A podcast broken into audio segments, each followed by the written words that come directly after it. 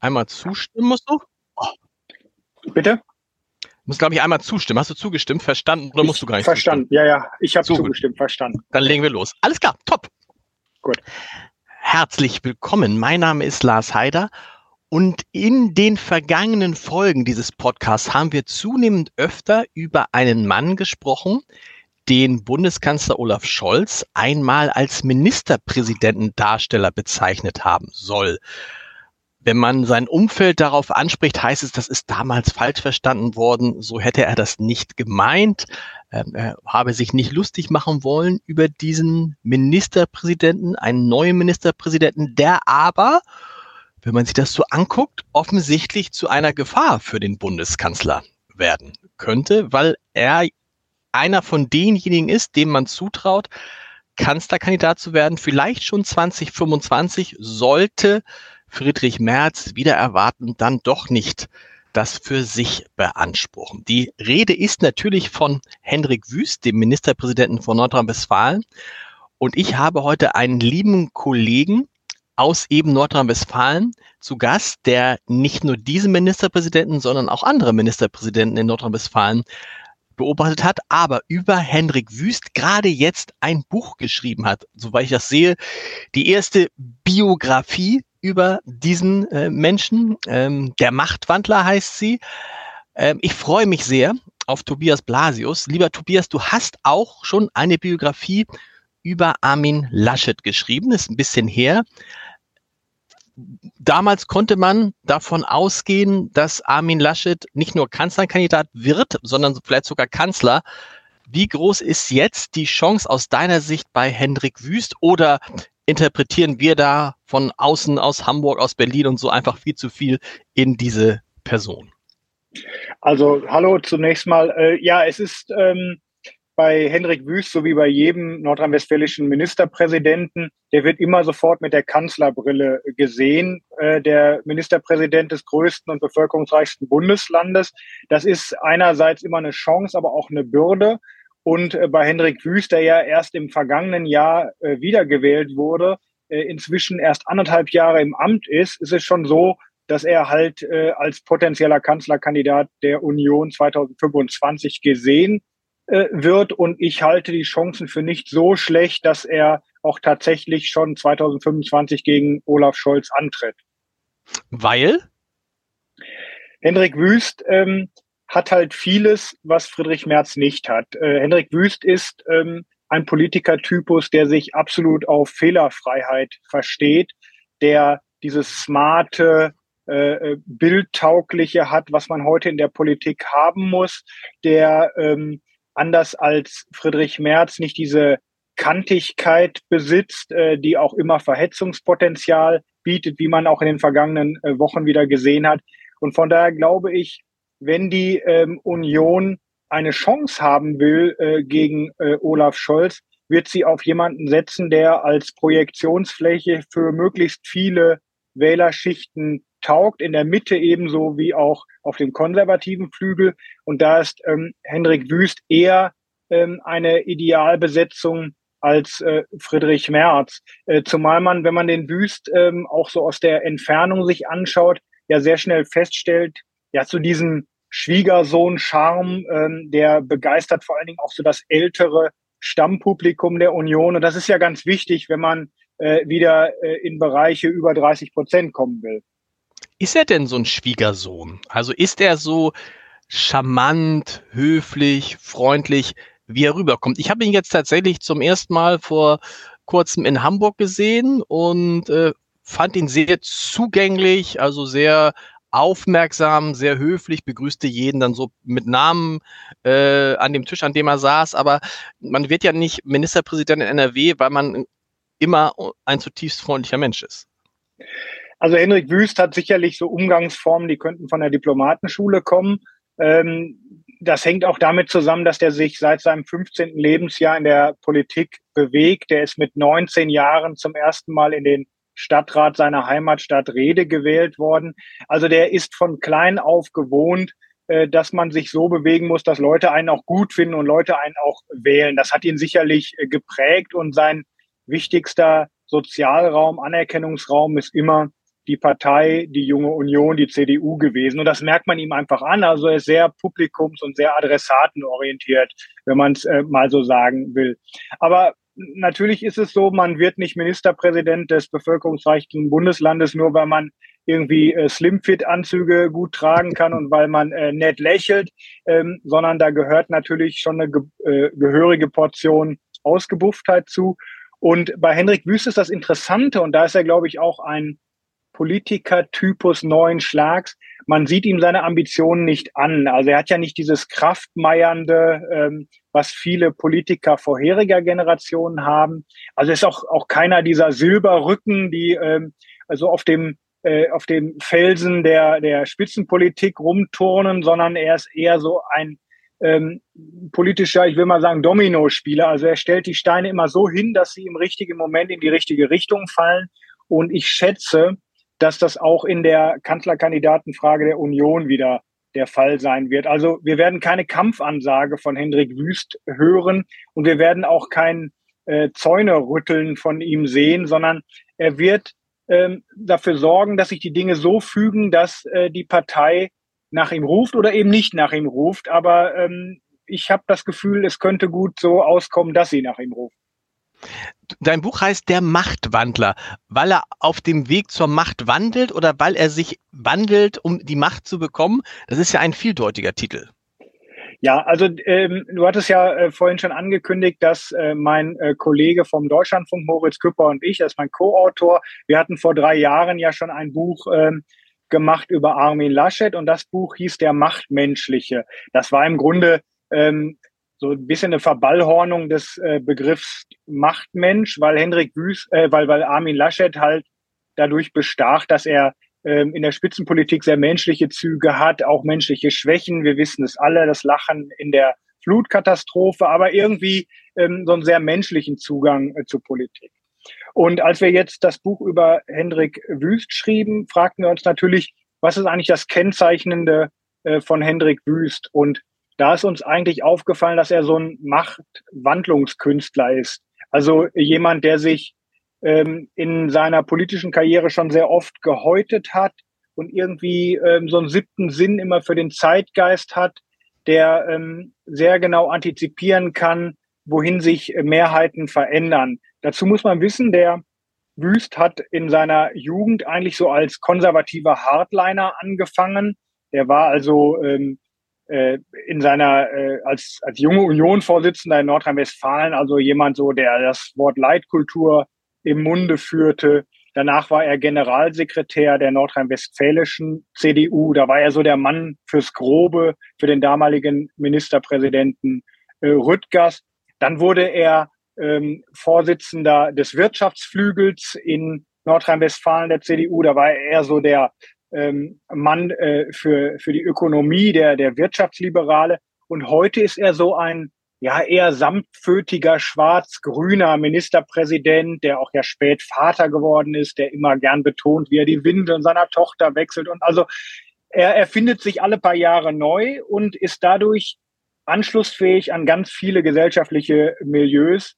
Und äh, deswegen haben wir gedacht, wer mit so traumwandlerischer, äh, traumwandlerischer Sicherheit ähm, Mehrheiten erspüren kann, der ist irgendwie ein Machtwandler. Und deswegen heißt das Buch Hendrik Wüst, der Machtwandler mit dem Untertitel Karriere und Kalkül.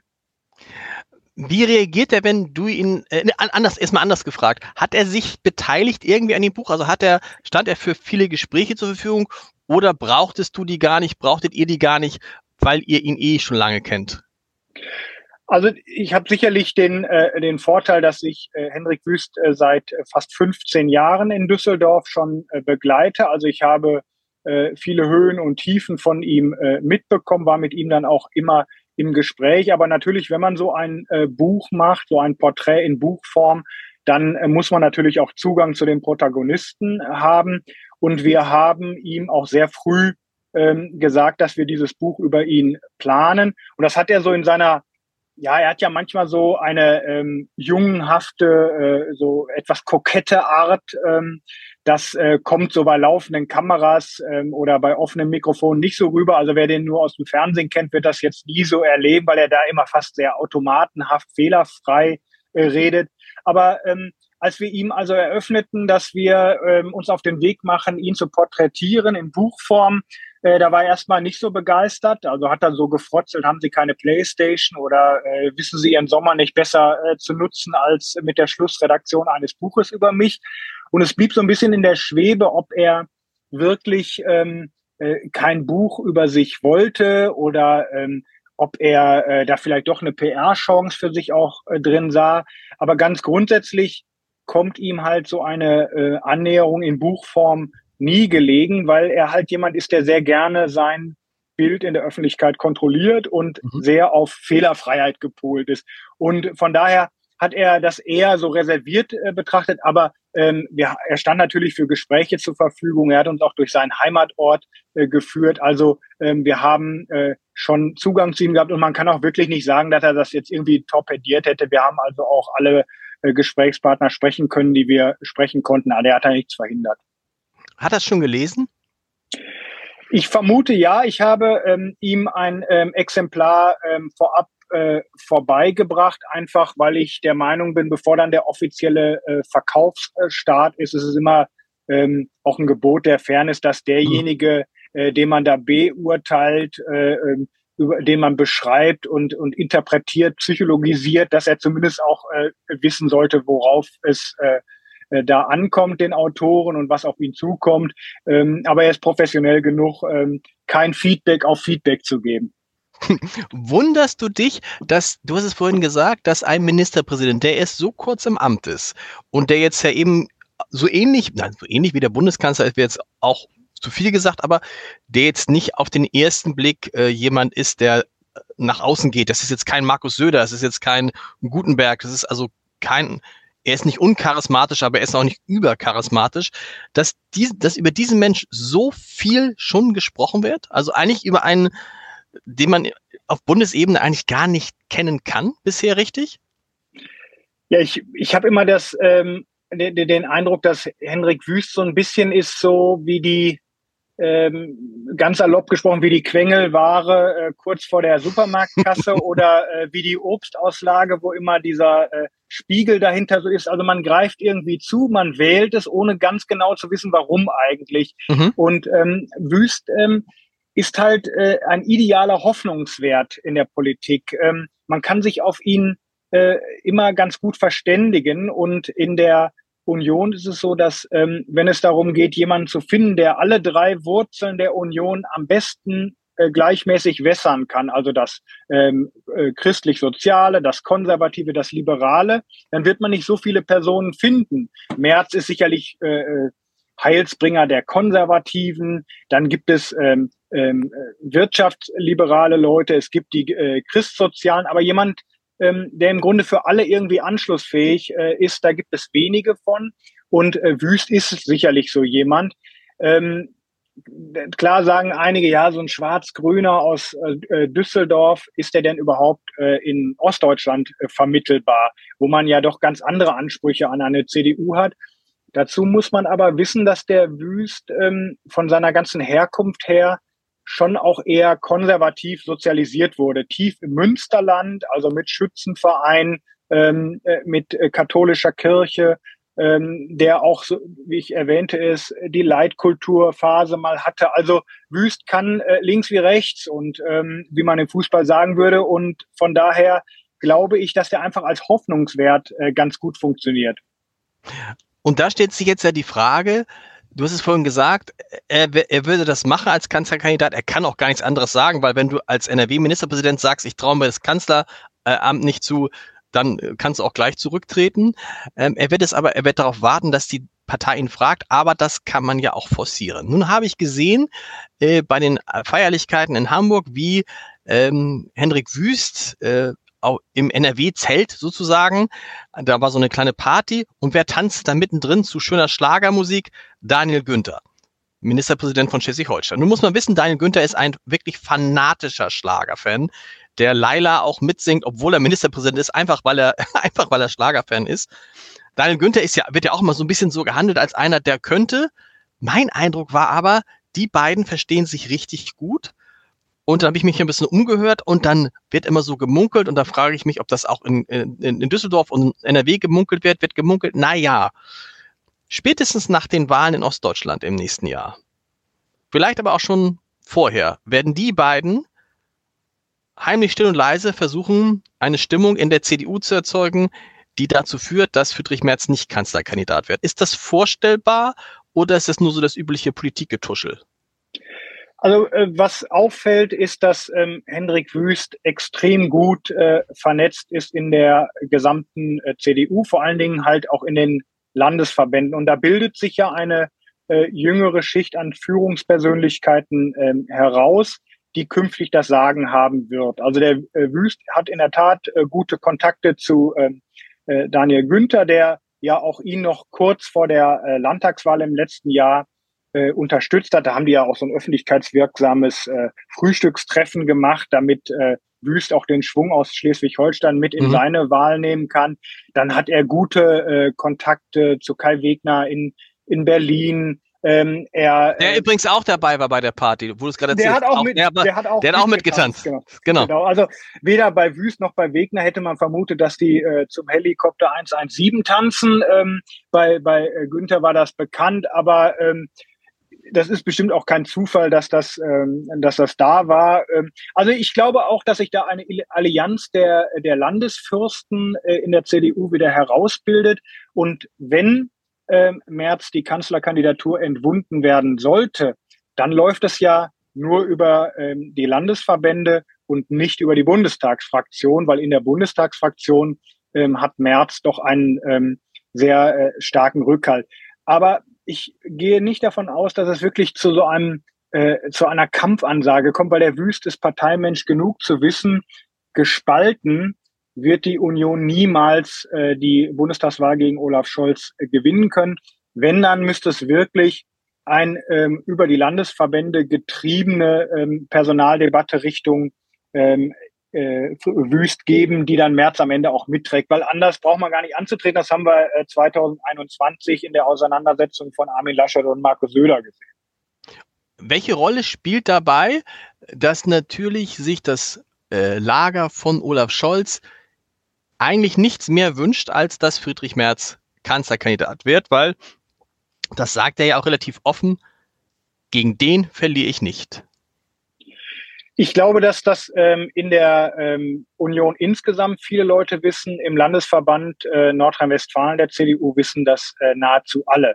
Ähm, das ist natürlich ein Stück weit auch äh, gegenüber Friedrich Merz äh, ungerecht, weil ähm, der Merz schon als jemand beschrieben wird, der authentisch ist, der ähm, für ähm, das Land das Beste will, ähm, der äh, auch einen riesen Rückhalt an der CDU Basis hat, in der Mitgliedschaft hat, aber von dem man eben weiß, dass er ähm, einfach nicht in die Mitte ausgreift. Und wenn der, der äh, Bundeskanzler ähm, mit der ruhigen Hand, ähm, mit der Regierungserfahrung, mit seiner Ruhe selbst in Krieg- und Friedenszeiten antritt gegen jemanden, der noch nicht einen Tag regiert hat, wie äh, Friedrich Merz und der äh, zu verbalen Fehltritten neigt und zu äh, Überreaktionen, dann kann sich auch in der CDU jeder ausmalen, dass am Ende der ja doch immer tendenziell etwas ängstliche Deutsche dann lieber die sichere Bank nimmt, mag der Ärger mit der Ampel auch noch so groß sein. Und ähm, ich glaube, dass, dass diese Vibration spürt halt auch in der Union jeder. Und das sind alles Dinge, die für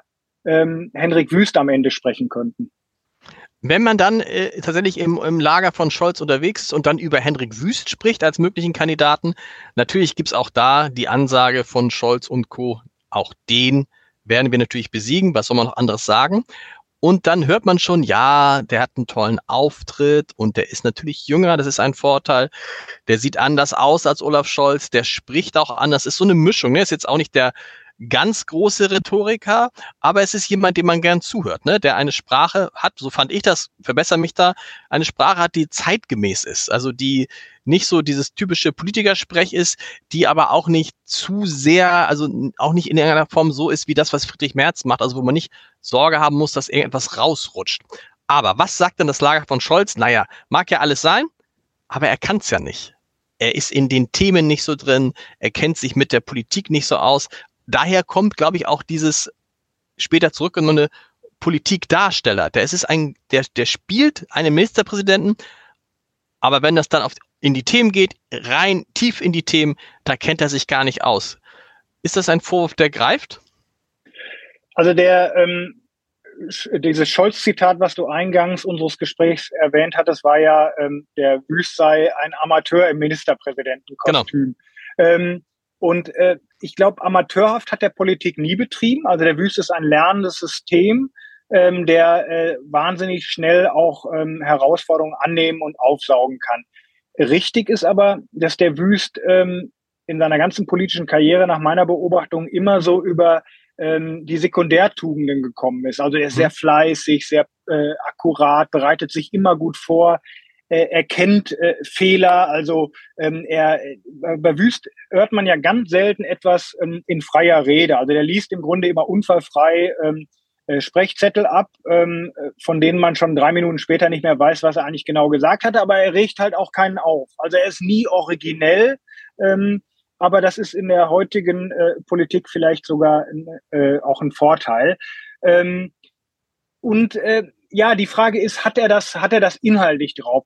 Die Frage ähm, lässt sich wirklich schwer beantworten, weil der Wüst bislang immer die Anforderungen, die sich auf der nächsthöheren Treppenstufe stellten, dann irgendwie bewältigt hat, weil er halt ähm, gut lernt, äh, gut versteht, ähm, Menschen gut lesen kann, aber sicherlich nicht so dieses äh, politintellektuelle Unterfutter hat, wie es ein Olaf Scholz hat, der äh, natürlich viel, über viel mehr Erfahrung mhm. auch äh, verfügt. Aber er wird dagegen halt, glaube ich, so diese, diese Frische, dieses smarte äh, Stellen, dieses ähm, äh, ja, dieses äh, Kennedy-artige, das ist, glaube ich, so sein, ähm, sein Vorteil und den weiß er auch genau auszuspielen. Welche Rolle spielt dabei, die war in Hamburg auch mit seiner Frau, Katharina heißt sie, glaube ich, ne? Katharina, welche Rolle spielt die da? Die kam mit, war dann da, sagte nicht viel, ging wieder. Äh, auch so, wo man natürlich auch sagen könnte, das ist so das eigentlich das klassische Rollenmodell, anders als im, im, im Hause Scholz zum Beispiel, wo Britta Ernst ja lange Zeit einfach gar nicht auftauchte als vermeintliche äh, Frau des Kanzlers, weil sie selber Bildungsministerin war und ist jetzt seit ein paar Monaten ihn begleitet, äh, aber eben auch dann begleitet zu Terminen, die sie offensichtlich interessieren, aber nie diese Rolle der, der zuhörenden Frau einnimmt. Äh, spielt die in dem ganzen Konzept von, von Wüst, wirkt es so, als ob die Frau und das Kind auch schon eine Rolle spielen? Ja, dazu muss man sagen, dass die ähm, äh, Katharina äh, Wüst ist ja zwölf Jahre jünger als ähm, mhm. Wüst, auch Volljuristin und sie arbeitet auch ähm, äh, bei der NRW Bank in, ähm, in Düsseldorf. Die haben also auch eine äh, Zweitwohnung in Düsseldorf, also haben irgendwie auch so ein urbanes äh, Umfeld, ähm, eine kleine Tochter und ähm, Wüst hat so diese äh, Rolle des jungen Familienvaters sehr offensiv äh, gespielt, seit er Ministerpräsident ist. Bei seiner äh, ersten Wahl zum Ministerpräsidenten ähm, äh, im Landtag von Nordrhein-Westfalen. Da ähm, wurden morgens die äh, Fotografen vor das Parlamentsgebäude äh, hintelefoniert ähm, und Wüst kam dann äh, dorthin, nahm seine Frau, die den Kinderwagen schob, in Empfang, küsste sie ähm, und schob dann den äh, Kinderwagen persönlich äh, in den Landtag. Im Nachhinein wurde äh, dann wieder gesagt, ja, also er wollte seine Frau und seine Familie nicht durch den Lieferanteneingang ähm, reinbringen, was natürlich nur die halbe Wahrheit ist. Also ähm, klar wusste Wüst, dieses Bild will er an dem Tag setzen und er durchschaut ähm, auch ganz gut, wie unser Betrieb funktioniert. Das liegt mhm. vielleicht auch daran, dass Wüst einige Jahre mal Geschäftsführer des Zeitungsverlegerverbandes war.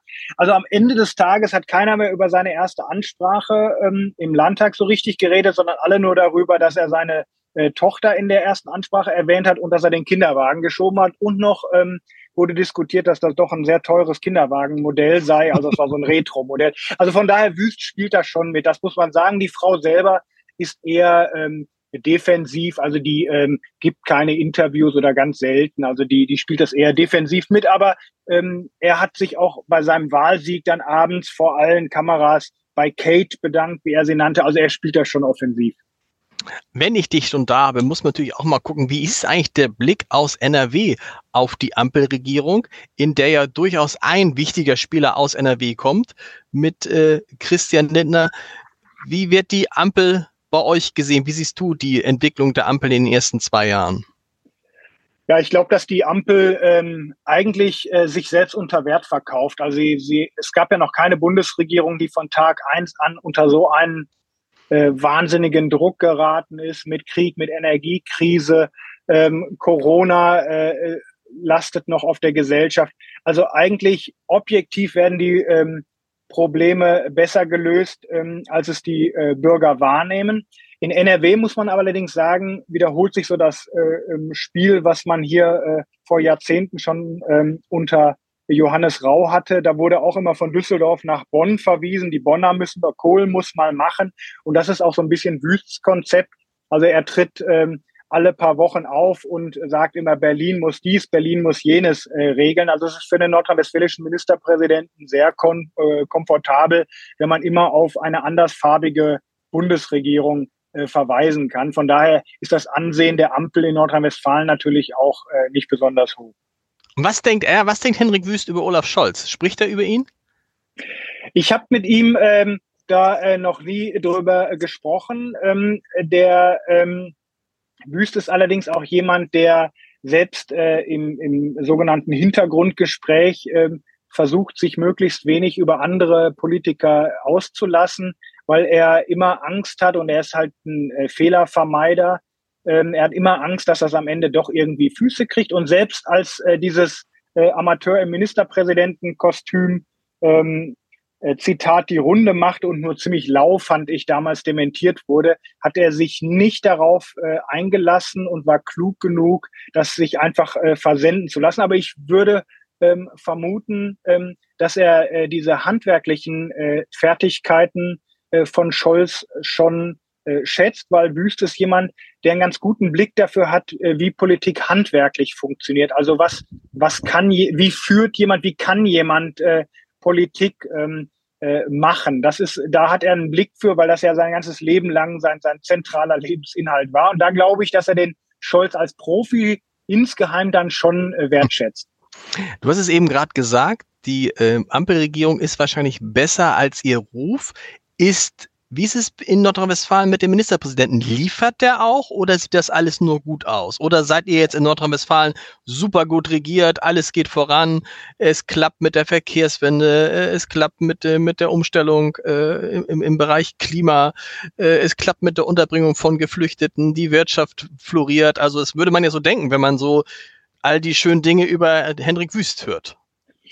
Man könnte äh, etwas ketzerisch sagen, äh, in äh, Nordrhein-Westfalen ist es umgekehrt zum Bund. Also ähm, die, der, äh, die Umfragewerte der ähm, Landesregierung sind nicht doll, aber sie sind äh, deutlich besser als die äh, der Ampel. Und so dieses Gefühl, dass Schwarz-Grün, die ja zum ersten Mal in Nordrhein-Westfalen regieren, dass die das ganz geräuschlos machen, das ist schon weit verbreitet. Objektiv ist die Lage natürlich äh, schlechter. Ähm, äh, als in den vergangenen Jahren. Nordrhein-Westfalen ist in vielen äh, Ranglisten Schlusslicht. Dafür ist Hannelore Kraft von der SPD hier mal krachend abgewählt worden. Mhm. Aber der Wüst schafft das, sich von diesen Problemen nicht kontaminieren zu lassen. Also ähm, er, er tänzelt ja auch ähm, ganz geschickt auf der äh, Bundesbühne rum und ähm, man hat ihn ganz, ganz selten wirklich so ähm, in, den, in den Problemthemen, also ähm, Verkehrslage äh, schlecht, äh, Lehrermangel riesig, äh, Kita-Versorgung schlecht, Verschuldung der Kommunen, Riesenproblem, Energiewende, so lala. Also, aber Wüst wird damit äh, nicht kontaminiert. Ich bin gerade mit ihm ähm, in Litauen gewesen, an der NATO-Ostflanke, mhm. wo er dann äh, im, im Flecktarnparker ähm, äh, Transportpanzer gefahren ist. Und ähm, am Ende befeuert er damit immer dieses äh, Bild, dass das Wüst eigentlich so den Problemen auf Landesebene ein Stück weit enthoben ist. Und das macht er schon sehr clever, weil er, glaube ich, verstanden hat, so wie unser Business auch funktioniert heute. Aber das ist interessant. Das heißt, er, also er sagt dann, ich hatte auch hier, hatte auch in Hamburg gemacht, hat dann so ein paar, hat dann über die Europapolitik gesprochen und das auch unter Angela Merkel nicht alles großartig war und das dürfte man nie vergessen. Also sehr charmant und dann fing er aber an zu sagen, was die Ampel alles falsch macht in der Europapolitik. Ähm, also gibt dann so Ratschläge äh, in Düsseldorf und wenn es dann an seine eigenen Sachen geht, dann äh, zeigt er nach Berlin. Das ist eine ganz gute Dann, Strategie. Und, und an, ansonsten ist er irgendwie, er ist so praktisch, er, er, so wie du beschreibst, wirkt er irgendwie so zwischen den Welten. Nicht mehr so richtig für das operative Geschehen in NRW zuständig, aber auch natürlich noch nicht für das in Berlin. Und da ist die Frage, wie lange das ähm, dann wirklich äh, trägt. Also im Augenblick ähm, profitiert er sicher davon, dass sich äh, der gesamte ähm, äh, Frust der Bürger an der Ampel entzündet und auch die Probleme, die im Land ja auch nicht gelöst sind. Also wie die Migrationspolitik mhm. sorgt im Augenblick ja in Nordrhein-Westfalen auch für Riesenprobleme. Die Landesregierung hat ihre äh, Landesunterkunftsplätze, die sie versprochen hat, bis heute nicht äh, geschaffen. Und trotzdem versucht halt äh, Wüst, äh, den Ärger über die Migrationspolitik dann äh, nach Berlin weiterzuleiten, weil dort es nicht geschafft werde, den Flüchtlingszustrom ähm, zu begrenzen. Und dieses Modell funktioniert ähm, bislang ganz gut. Ob das von Dauer ist, weiß ich nicht, weil ähm, im, im Landtag wurde schon gesagt, der Wüst sei ähm, das teuerste ähm, Autobahnschild nach Berlin, das Nordrhein-Westfalen je hatte, weil er halt immer nach Berlin zeigt. Und ähm, vielleicht setzt sich das irgendwann durch. Ähm, bisher kommt er noch ganz gut damit, äh, damit hin. Aber wie gesagt, äh, 2025 käme es dann ja auch zum Schwur. Dann muss er ja sagen, ähm, äh, oder eigentlich schon im nächsten Sommer, er muss sagen, äh, möchte ich Verantwortung in Berlin haben oder möchte ich sie nicht? Und wenn ich sie nicht möchte, äh, dann muss ich wahrscheinlich auch irgendwann mich mal wieder um meinen eigenen Bereich in Düsseldorf kümmern. Und ähm, aber im Augenblick, wie hast du recht, sind wir in so einer Zwischenphase. Aber das ist ja interessant. Ist die Frage nicht, muss er dann nicht diese Chance 2025 nehmen? Denn wenn alles stimmt, worüber wir gesprochen haben, dann ist das ja offensichtlich keiner für die für die operativen Details, der also jetzt richtig und, und in dem Moment, wo er jetzt nicht mehr Kanzlerkandidat wäre, dann wäre er vier Jahre lang Ministerpräsident in NRW und würde dann natürlich in diesen vier Jahren, das wären dann ja alles in allem, was wenn das dann sechs oder sieben Jahre, äh, nee, sechs Jahre, würde er dann gemessen werden an dem, was er in NRW macht. Jetzt lebt er noch sozusagen von dem, was man auf ihn, in ihn projiziert. Aber ähm, vier weitere Jahre sind auch für ihn eine Gefahr, auch wenn er dann immer noch sehr jung wäre. Ja, also er hat natürlich richtig analysiert, ähm, dass ähm, die Landespolitik heutzutage ganz stark über die Persönlichkeit des Ministerpräsidenten äh, gelesen wird, weil die Bürgerinnen und Bürger ganz oft ähm, nicht so in den äh, landespolitischen Themen drin sind und das landespolitische Personal nicht so richtig kennen. Also wir werden das ja auch immer wieder bei Landtagswahlen sehen, dass wenn ein Ministerpräsident jetzt nicht total äh, unten durch ist oder wenn es nicht ein absolutes Abwahlthema gibt, ähm, dann hat man immer gute Chancen, wiedergewählt zu werden. So würde ich sagen, er muss jetzt nicht sozusagen den Fl Fluchtweg nach Berlin antreten, ähm, um nicht in NRW an seinen Taten gemessen zu werden. Äh, das ging vielleicht auch noch ähm, anders, zumal er auch äh, es versteht, so Problemthemen wie die Schulpolitik, die hält er ähm, ziemlich ruhig. Also klar, es gibt Lehrermangel, aber er schafft es halt, keine großen ideologischen Auseinandersetzungen mehr über die Schulpolitik zuzulassen, weil er weiß, damit kann man auf Landesebene äh, mhm. nichts gewinnen. Also äh, ich glaube eher, dass ähm, er ähm, versucht, die Dominosteine so aufzustellen, dass sie, dass sie in Richtung Kanzlerkandidatur fallen, weil er eins in seinen äh, 30 Jahren Politik gelernt hat, dieses ganze Gerede von, der hat ja noch Zeit und der kann warten. Ähm, da glaubt er nicht dran. Der Wüst hat gelernt, wenn die Tür aufgeht, muss man durchgehen. Oder aber sie verschließt sich möglicherweise ähm, immer äh, auf, auf immer. Also von daher glaube ich, dass wenn sich eine Möglichkeit auftut, dass die Partei ähm, ihm die Kanzlerkandidatur antritt, anträgt, dann macht er das. Das ist interessant, ja. Wir haben, vorhin, wir haben ja vorhin darüber gesprochen, dass man, wenn man Ministerpräsident eines großen Landes ist insbesondere des Größten, dass man nicht sagen kann, ich traue mir das nicht zu.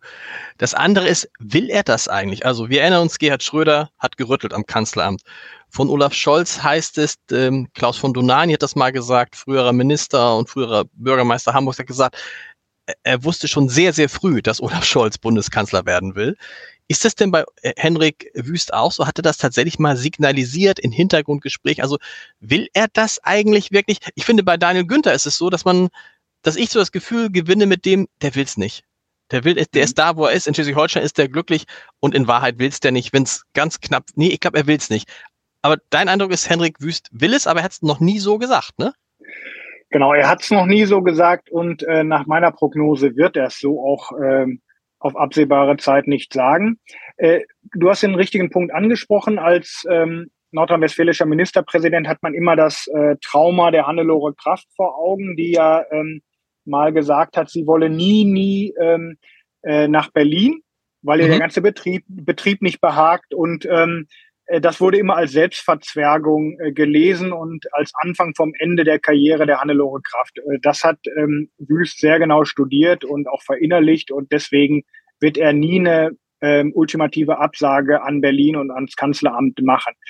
Ich glaube, dass er, ähm, wie alle ähm, in der Politik, die sich da schon lange bewegen, natürlich äh, immer nach der nächsthöheren Ebene ähm, schielt und dass er auch ähm, kein so ein vielleicht dann genügsamer Typ wie Daniel Günther ist, der glaubhaft und fröhlich versichern kann, dass es an der Küste doch am schönsten ist und mhm. ähm, dass man gar nicht äh, nach Berlin muss. Aber Wüst, ähm, bei Wüst galt immer ähm, etwas salopp gesprochen, je lauter er schweigt, desto mehr will er. Und ähm, der ähm, Wüst hat sich auch nie anmerken lassen, dass er Nachfolger von Armin Laschet als Ministerpräsident werden wollte. Und ähm, auch das hat eigentlich ihm auch keiner so richtig zugetraut. Und wenn die Partei hätte wählen können, hätte sie ähm, auch einen anderen genommen, weil der Wüst auch nie besonders beliebt in der nordrhein-westfälischen CDU mhm. war. Er hat nur damals die Chance äh, genutzt, weil es in Nordrhein-Westfalen eine Besonderheit gibt. Der Ministerpräsident muss ein Landtagsmandat haben, also er muss aus der Mitte des Parlaments gewählt werden. Und da kamen nicht viele in Frage, sodass der Wüst sich ausrechnen konnte, dass am Ende die Partei auf ihn zukommt. Also er schafft immer Sachzwänge und ich glaube, dass das eher auch seine Strategie Richtung Berlin ist. Er wird niemals in einem Hintergrundgespräch sagen, ich werde Friedrich Merz da verdrängen. Aber die Frage ist ja, warum will er Bundeskanzler werden? Bei Olaf Scholz konnte man immer sagen, warum wollte er das werden? Ja, nicht aus einer persönlichen Eitelkeit, sondern mehr aus einer inhaltlichen Eitelkeit weil er glaubte und bis heute glaubt, es halt besser zu können als die meisten anderen Politiker, die in Deutschland so rumlaufen. Und man muss sagen, also so, so, so sehr man sagen kann, ja, er ist einer der schlechtesten, also einer der schlechteren Redner und einer derjenigen, der am wenigsten Charisma hat, alles und kommunikativ große Defizite hat, sicherlich, kann man sagen, nee, er kennt sich tatsächlich halt richtig gut aus. Also bei ihm war das so eine, so eine inhaltliche Eitelkeit, sagen wir mal vielleicht mal so. Mhm. Warum glaubst ja. du, will, warum will Hendrik Wüst Kanzler werden? Ja, da berührst du eigentlich den, den zentralen ähm, offenen und auch wunden Punkt. Ähm, auch bei unseren Recherchen für das Buch ähm, haben wir natürlich immer jeden gefragt, was ist eigentlich der Überzeugungskern äh, von Hendrik Wüst? Also ist äh, bei ihm ähm, Politik äh, das kämpfen um Mehrheiten für ein Anliegen oder ist das Anliegen die Mehrheit als solche? Und mhm. ähm, eigentlich äh, ist die Frage bis heute nicht wirklich zu beantworten. Ähm, nach meiner Interpretation ist der Wüst auch da ein Kind äh, seiner Politikerzeit. Also er ist ja eine Generation äh, jünger als ähm, Olaf Scholz.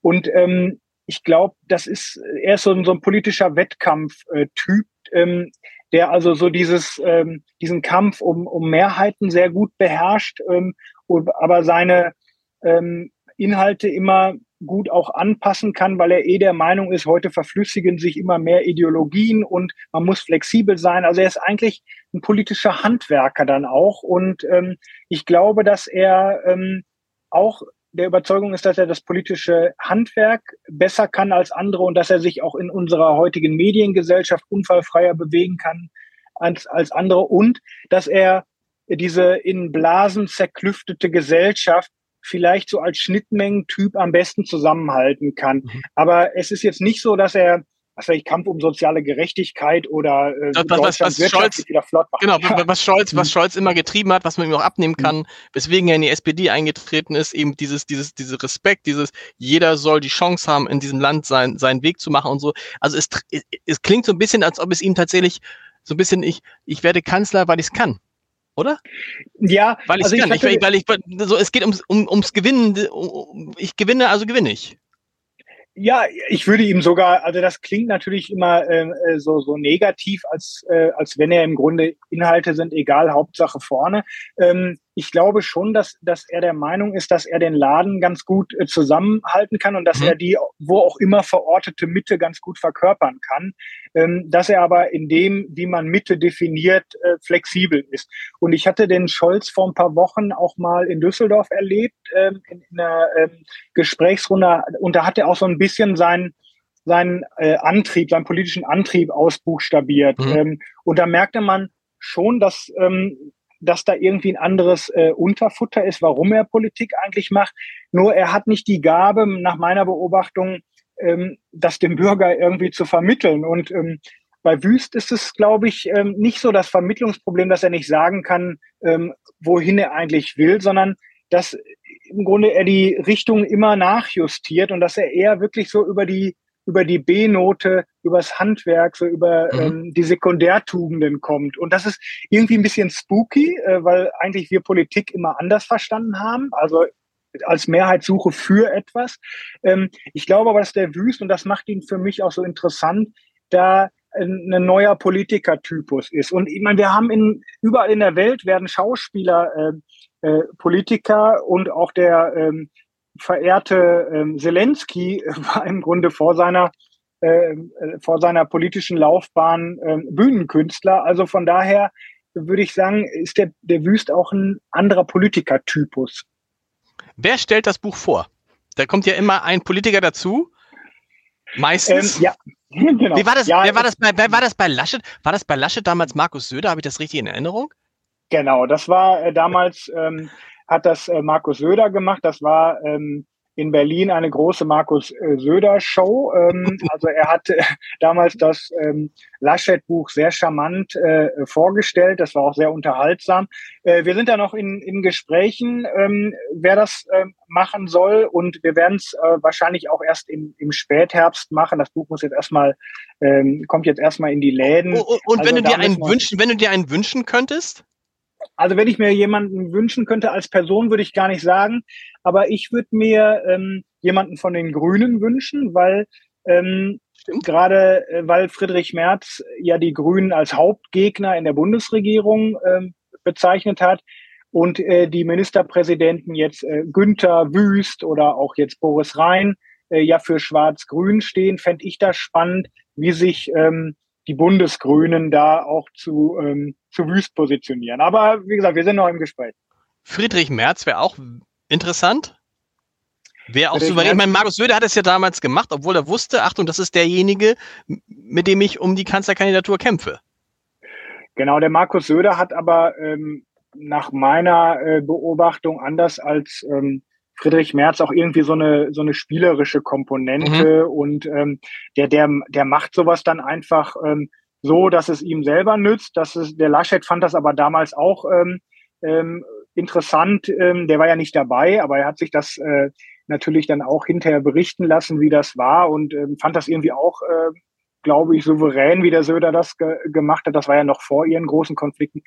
Ich glaube, der Friedrich Merz ist nicht so der nicht so der Typ, der jetzt ähm, so eine spielerische Buchvorstellung äh, machen würde. Und er weiß natürlich, dass dann diese ganze ähm, K-Frage weiter an Dynamik gewinnt und da kann er in seiner gegenwärtigen Lage gar kein Interesse dran haben. Tobias, das Buch heißt Der Machtwandler. Es war sehr interessant. Vielen Dank und schöne Grüße nach Düsseldorf. Ich danke, schöne Grüße nach Hamburg. Ein Podcast von Funke.